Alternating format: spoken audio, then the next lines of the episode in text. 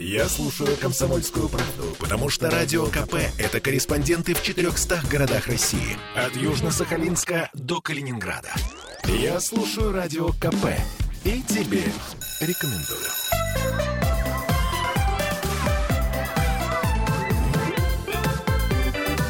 Родительский вопрос.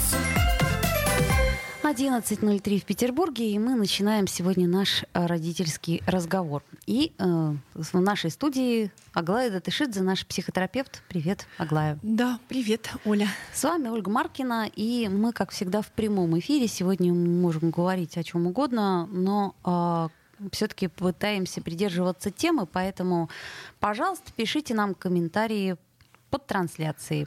Трансляция у нас, как всегда, ВКонтакте. Также у нас есть еще WhatsApp. Плюс 7 931 398 92 92. Если у вас есть желание позвонить, то это, в принципе, тоже теоретически можно сделать. 655 5005. Сегодня мы говорим про выученную беспомощность. А, Аглая, ну, я вот думаю, стоит ли нам э, говорить об истории этого понятия, как ты сама считаешь? А, вот исторически я не подготовилась, если честно. Но я вот могу сказать только, что, собственно, кто только не занимался этим вопросом, и, собственно, Павлов, и многие другие, Селигман, да, вот он в основном, собственно, и занимался этой историей э, неврозы и неконтролируемые стрессы. Вот он, собственно, по классической истории условного рефлекса Павлова потом э, пытался угу. выработать условный рефлекс страха, например, на громкие звуки, да, ну вот это к, к примеру. То есть я так понимаю, что а, именно им мы обязаны изначальным понятием. Да, выученная беспомощность. Вот, ну а, да, и на самом деле кажется, что а, вот какая-то есть история, да, есть какой-то стимул, а, если мы говорим про выученную беспомощность, и кажется, что ну вот а, будет стимул, будет стимул, будет стимул, и, по идее, животное там, или человек должен все сильнее реагировать на него, если этот стимул как-то появляется, появляется, появляется, появляется в его жизни.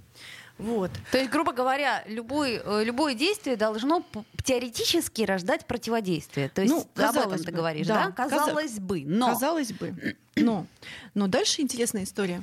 Да, а, казалось бы, должно рождать противодействие. И чем больше стимул, чем чаще он, тем все больше подпрыгивают, да, то есть ты вот так вот тыкаешь, а человек подпрыгивает, ты еще тыкаешь, а он еще подпрыгивает. Ну и казалось бы, да, так, так и будет происходить.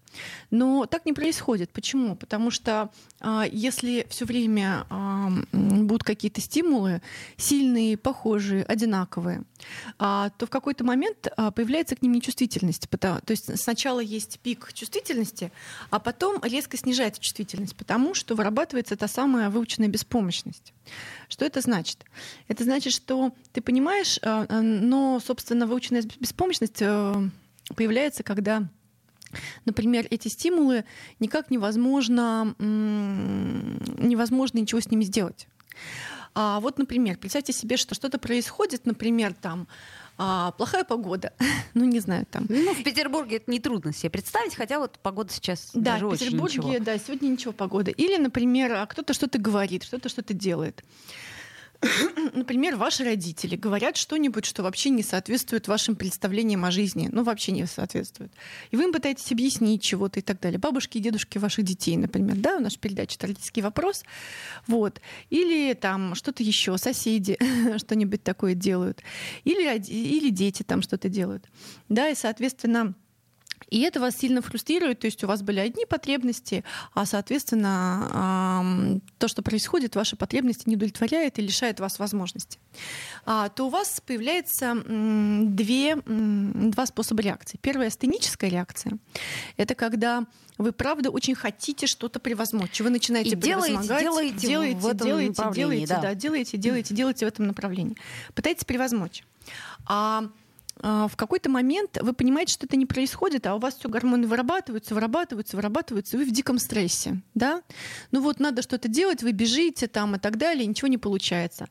Надо что-то делать, вы объясняете родителям, ничего не получается. Надо что-то делать, вы стучите, не знаю, там кулаком соседям в стенку, ничего не происходит, да? Там, То есть, грубо знаю. говоря, шумные соседи, и вы постоянно там вызываете полицию, вы постоянно там им вы делаете замечания. Да, что-то пытаетесь сделать. Полгода да? прошло, и ничего не изменилось. Да, и ничего не... не Что дальше? Ничего не прояснилось, да. И дальше вот эти все механизмы, которые а, сначала были такими стеническими, да, типа давай сделаем, сейчас мы их вот пере, пере, переломим там и так далее, становятся астеническими. Ну, нет, уже было, что я могу сделать, невозможно, я пытался то, пытался это, пытался это. Ну, и это механизм физиологический тоже, да, потому что сначала вырабатывается большое количество адреналина, да, такое, на то, чтобы пойти и что-нибудь там проломить стенку этим соседям. Но, правда, это ваша общая стенка, и как бы проблем-то меньше от этого не станет, просто вы будете их видеть, и они вас тоже. Вот. А с другой стороны, а, Соответственно, дальше а, появляется большое количество кортизола, а кортизол а, это гормон хронического стресса, и он скорее снижает активность. Да, вот, например... В отличие если... от адреналина. Да, в отличие от адреналина, угу. да. То есть есть какая-то история про то, что есть какой-то острый стресс, да, такой острый выброс, надо куда-то бежать и так далее. Но адреналина, у него очень быстрый период полураспада, я не помню точно, там, по-моему, около трех минут, то есть как бы это, это, это, и это очень затратная история, да, все время куда-то бежать, да.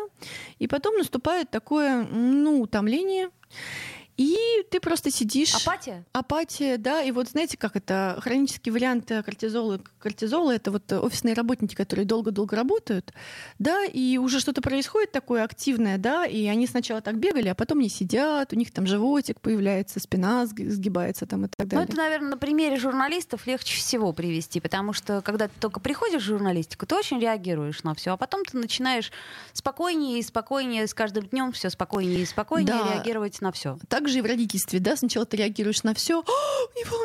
Я помню, что да, когда да, да. у моей дочери были первые зубы, а, там 8 месяцев, и у нее, значит, такие, знаете, сопли до пола такие. И я такая думаю, боже, я простудила ребенка первый конечно, раз. Конечно. Да, о боже, о боже, о боже. Вот, а потом я говорю, сопли, зубы есть? Нет. Ну чего, как бы. И дальше следующие сопли, следующие зубы, следующее там что-то еще. Очень какие-то очень спокойные реакции на все. Вот. Но в какой-то момент, с одной стороны, в каких-то моментах это то, о чем я сейчас говорю, это скорее научение не реагировать. Но в каких-то моментах есть очень-очень раздражающие вещи, на которые ты не реагируешь просто потому, что ты понимаешь, что реагировать на них бессмысленно и бесполезно, и твоя реакция, она потратит твои силы, но никак ничего не решит. Ну и, конечно же, в этом месте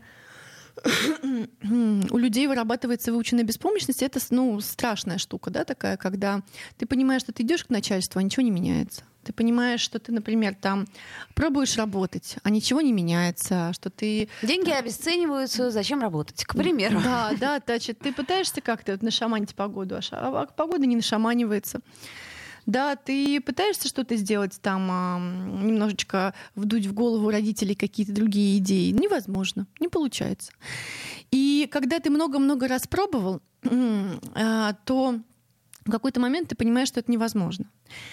И это очень тяжелое чувство, с одной стороны, тяжелое состояние, а с другой стороны, оно экономит силы, потому что если все время а, реагировать, то сил не хватит. И на самом деле как-то это сердце рвет. То есть получается, что это защитная реакция организма в каком-то смысле? Ну, конечно, чтобы совсем не убиться. Так, вот. так... И потом дальше к тебе приходит кто-то активный и говорит: давай, давай сделай, смотри, стучат же, да, давай сделай, объясни родителям, сделай что-нибудь. А, тот, у кого, например, нет шумных соседей, или те соседи, соседи, которые, например, ты им говоришь потише, и они становятся потише. Да? Или там тот, у кого начальство, ты говор... обсуждаешь что-то с начальством, начальство говорит, окей, там, или как-то ведет диалог, uh-huh, да? Uh-huh. Вот, соответственно, и он говорит, ну что ты сидишь? Что ты вообще, что ты не идешь, что ты это самое, что ты боишься-то? Что ты делаешь-то? Почему? Почему? Смотри, все делают, ты не делаешь. А в какой-то момент, в этот момент ты сидишь, и ты понимаешь, что м-м, вот здесь м-м, нет. М-м. И что интересно, даже если, а, даже если а, а, у тебя меняется начальство, То ты И- уже не в состоянии ничего решить, потому что у тебя выработался рефлекс. То Да. есть, э, как это, э, условный. Условный рефлекс, который вырабатывался в течение долгого-долгого времени. Это часто бывает при супружеской жизни, да? Ну, насколько я понимаю, что вот, например, женщина привыкла жить в таких обстоятельствах, потом по какой-то причине она с мужем разводится, но следующий супруг э, повторяет все то же самое, потому что она привыкла реагировать так. Ну, конечно же, своими реакциями можно начальника как-то или супруга, или супругу тоже подтолкнуть к какому-то поведению. Ясное дело, и детей тоже, и родителей, и всех можно подтолкнуть к какому-то поведению. Если подойдешь к кому-то и скажешь, так, а что это у тебя там такое? А что ты какой-то раздражительный? А что ты такой? Да, а что это? Странный какой-то. То через какое-то время ты тоже начнешь быть каким-то очень странным, да, правда, таким, каким тебя видят. А что ты такой, да, напряженный? Что ты такой напряженный? Что ты время? напряженный? А что такой грустный? А что такой агрессивный? Что такой грустный? Ты такой грустный почему? Да, это Что- интересная история, кстати. Вот, сказать. ну соответственно, и есть, конечно же, пути выхода из этого. Но пути выхода какие, да? А на давай сам- мы э, чуть позже поговорим о путях выхода, потому что у нас э, буквально минута остается до конца э, им- именно этой части программы. Я напомню, что нам можно писать. Нам пишет, например, э, вопрос Максим: можно ли сформи- э, сформулировать оптимистичное отношение к жизни у ребенка? А, слушай, я вот сформировать. А, да, да, сформировать, конечно же. Вот, это я к чему говорю, что помнишь, была такая теория, что есть ген счастья. У кого-то он есть, у кого-то его нет. И если он есть, то вроде как, а, ну, бесполезно обстоятельствам разбивать этот ген счастья. Как птица Феникс. Человек восстанавливается и все. А есть люди, у которых нет этого гена счастья. Но это одна из теорий. А, кстати, я не помню, про ген счастья нужно почитать. Но я думаю, что а, я бы вообще вопрос задавала так. А, Зачем вам что-то формировать в ребенке? Не стоит ли посмотреть, что в нем уже есть, для того, чтобы посмотреть дальше, как с этим быть? Потому что вот если я хочу что-то сформировать в своем ребенке, откуда у меня эта потребность что-то в ком-то сформировать? Давай сделаем паузу, после нее вернемся и продолжим. Родительский вопрос. Я слушаю Радио КП, потому что здесь самые осведомленные эксперты. И тебе рекомендую.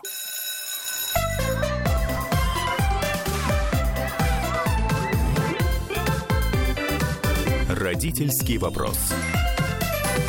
11.16 в Петербурге. Мы продолжаем. С вами Ольга Маркина и Аглая Датышидзе. И мы, еще раз напомню, говорим о выученной беспомощности, Да. о том, что это, и о том, а, возможно ли из этого выйти. Мы остановились вот буквально перед тем, как уйти на паузу, а, на формировании оптимистичного отношения к жизни у ребенка.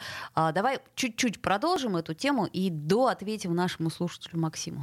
Ну вот в этом месте, конечно же, очень хочется, чтобы ваш ребенок э, там как-то жил счастливо. Ну, наверное, а, это хочется всем родителям. Только Ну, счастье мы понимаем все по-разному. Да. Но это так. Ну вот в этом месте, смотрите, во-первых, счастье мы понимаем все по-разному, да.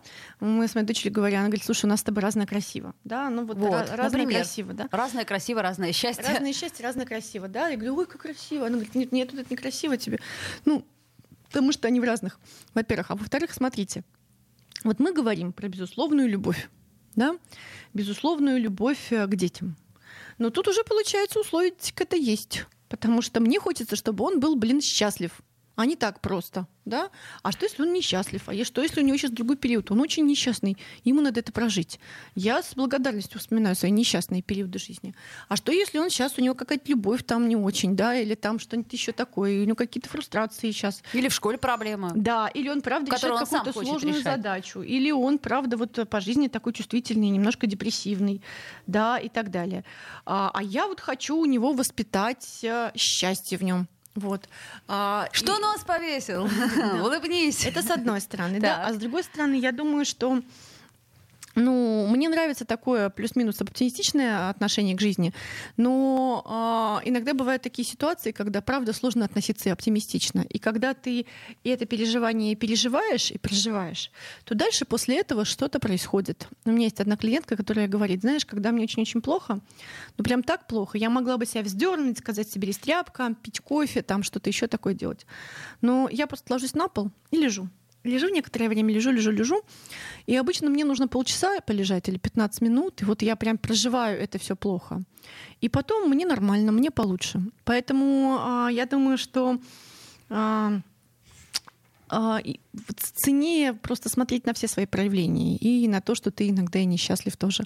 Потому что знаете, что такое счастье? А, счастье это не когда ты, а, ну, психологическое определение счастья, это не когда ты там только все время такой радостный, да, а это когда ты проживаешь все свои чувства в полной мере.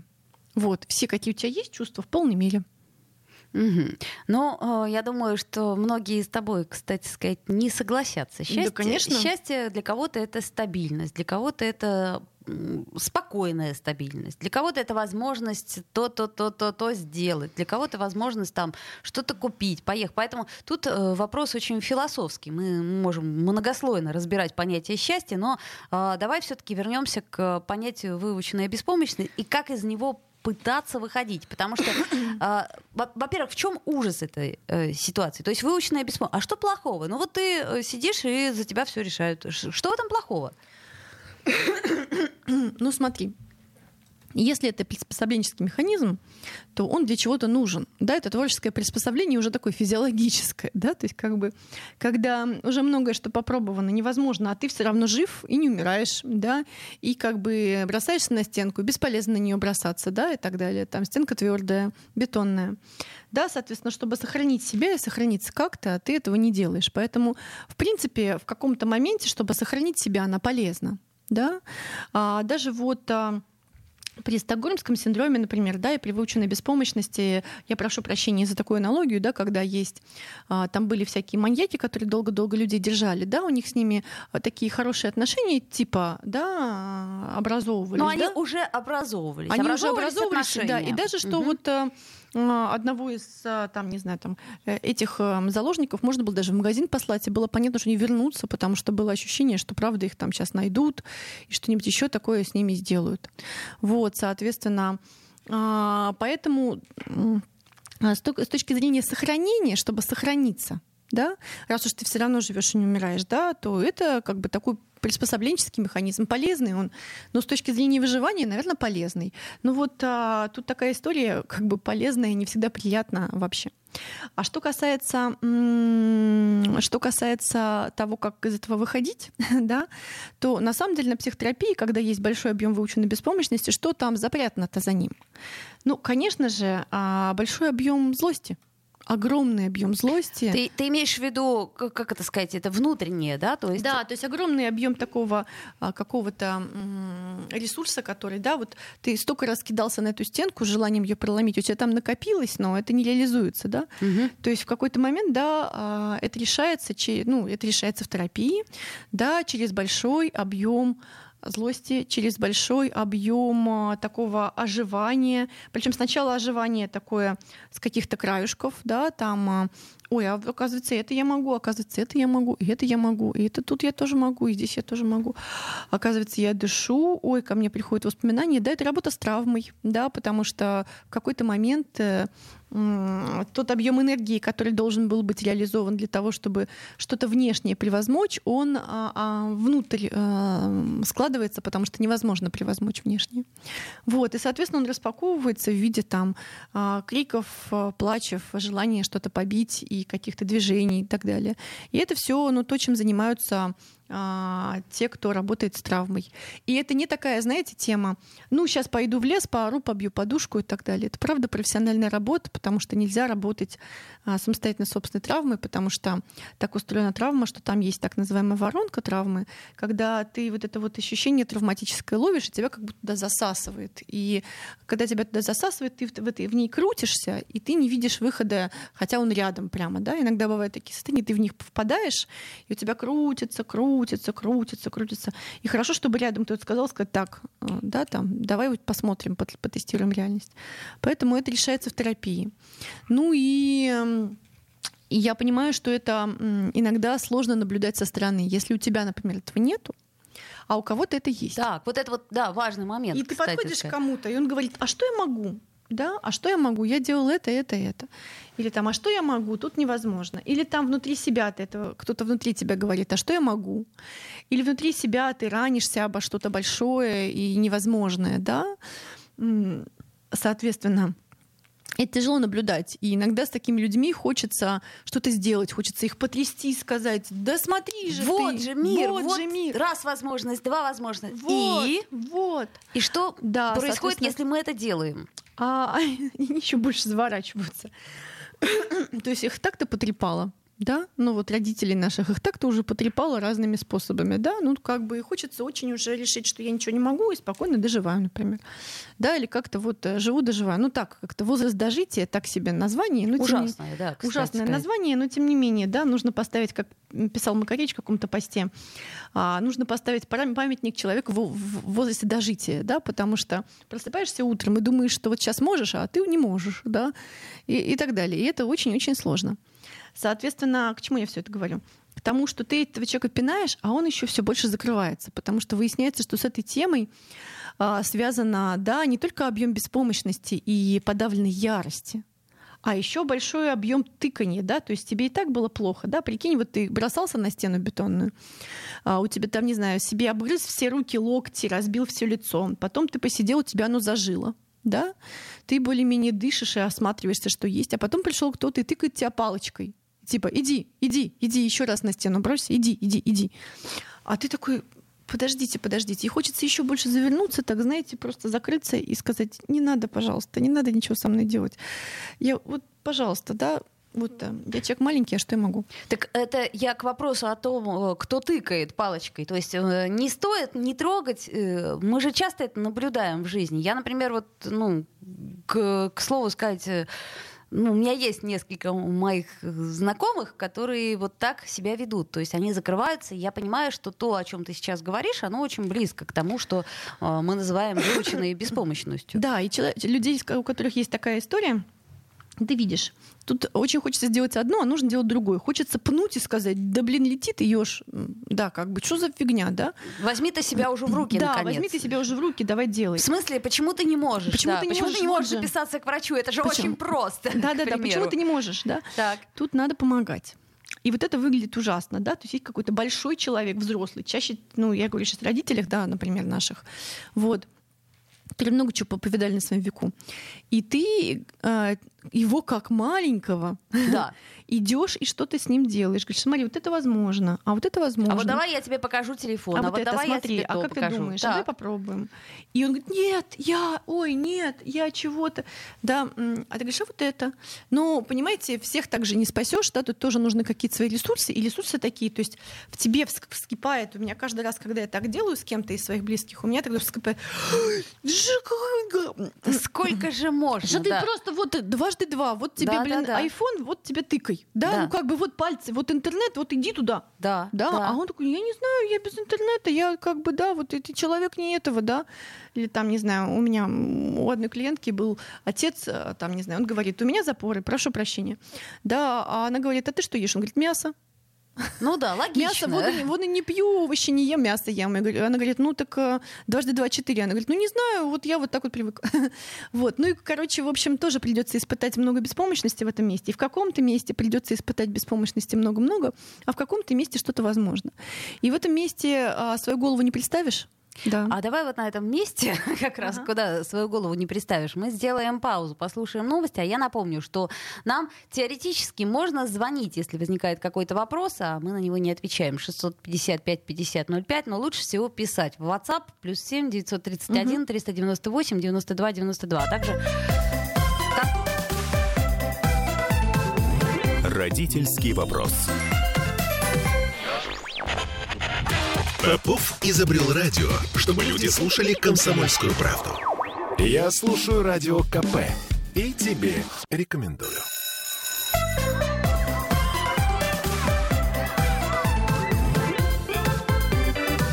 Родительский вопрос. 11.33 в Петербурге. Мы продолжаем наш родительский разговор с Аглаей Датышидзе. И э, сегодня, напомним, мы говорим о выученной беспомощности. Нам, кстати, пишут интересный очень комментарий. Точнее, он не то, что интересный, но очень иллюстративный. Олег нам пишет. Семья поставила у чужого подъезда машины. Для того, чтобы можно было издалека следить за ними, папаша вырубил кусты цветущей сирени. И стали заставлять малолетку терзать листья машинными щипцами, подкапывать саперной лопаткой и так далее. В общем, малыш сопротивлялся, плакал, но потом привык и стал получать наслаждение от ломки кустов. То есть он бросается к своей, и своим тельцем переламывает, выкапывает корни, кирпичами перемалывает, в общем, жучков перемалывает, э, червячков, улиток и радостно смеется. Не позавидую его будущим учителям и девочкам с лишними пальчиками в кавычках и э, будущим подчиненным. А, вот интересная история, да, то есть смотри, обратная она немножко. Ну, вы знаете же, что эта история такая, да, что если тебе что-то очень сильно не нравится и не нравилось, да, но ты беспомощен что-то изменить, да, то в какой-то момент ты с этим живешь.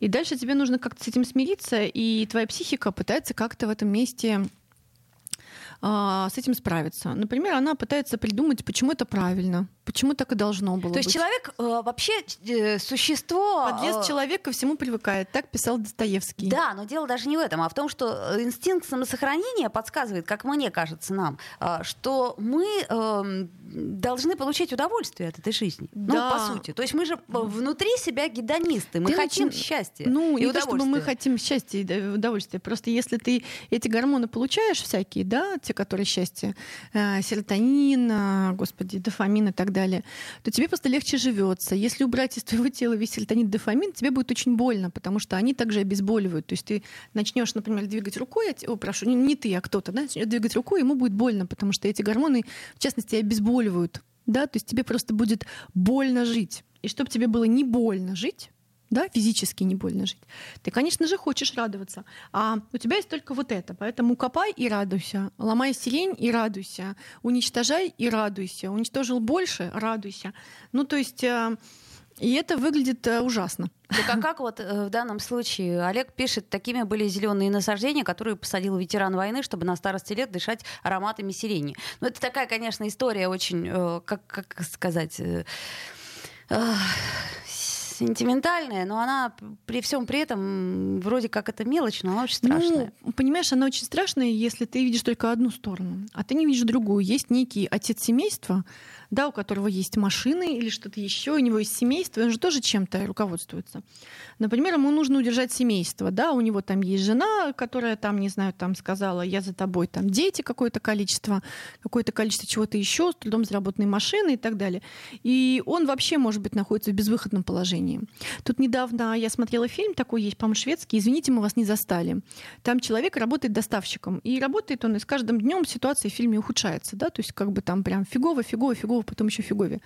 И он совершенно выглядит как домашний тиран, для а, внешних людей и для, дом, и для домашних тоже. Он выглядит как такой ну, бесчувственный и тиран. Да? А по факту он просто а, поставлен в безвыходную ситуацию, потому что у него, а, если, например, он не будет работать, не будет делать так, то его семью на улицу выгонят. Да? То есть они живут там в каком-то социальном жилье и так далее. Не социальном, а каком-то оплачиваемом и так далее, который, за который он платит. Так. Поэтому здесь, в этом месте, смотрите, когда нам кажется, что нас кто-то не видит, что кто-то не видит, значит, скорее всего, мы не видим его. То есть, если нам кажется, что кто-то тупой и вообще непонятно почему и ему нужно просто пойти и сделать, то есть вероятность, а он сидит и не может сделать, то есть вероятность, что мы не видим какой-то части его. Наверное, скорее всего, очень большой.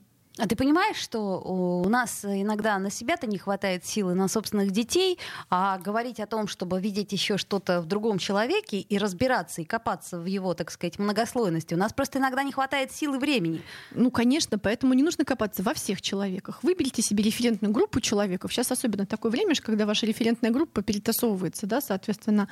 И в- копайтесь в тех человеков, которые, правда, имеют смысл и интересны. Не все человеки одинаково интересны могут быть именно вам. Хорошо, но э, ты насчет времени это верно сказала. Нам и так тяжело. То есть получается, что мы сами находимся в состоянии стресса. Ну, многие из нас, да, у нас сначала ковид, вот этот вот, э, сколько там, два года ковида, который, собственно, нас приучил к тому, что мы вообще не понимаем, что происходит и что будет происходить. То есть у нас э, самая главная почва под ногами была выбита. То есть вот наша стабильность которая нас окружала, она Да. вдруг раз раз- А с другой разрушилась. стороны, мы были подготовлены к тому, что все закроется. Это да, то есть э, нет худа без добра. Получается, что в каком-то смысле мы порепетировали то, что будет. Да, отрепетировали, никуда поехать невозможно, ничего невозможно, все невозможно, все сидят и боятся. Отрепетировали, отлично, теперь у нас есть такой опыт, мы знаем, как это делается.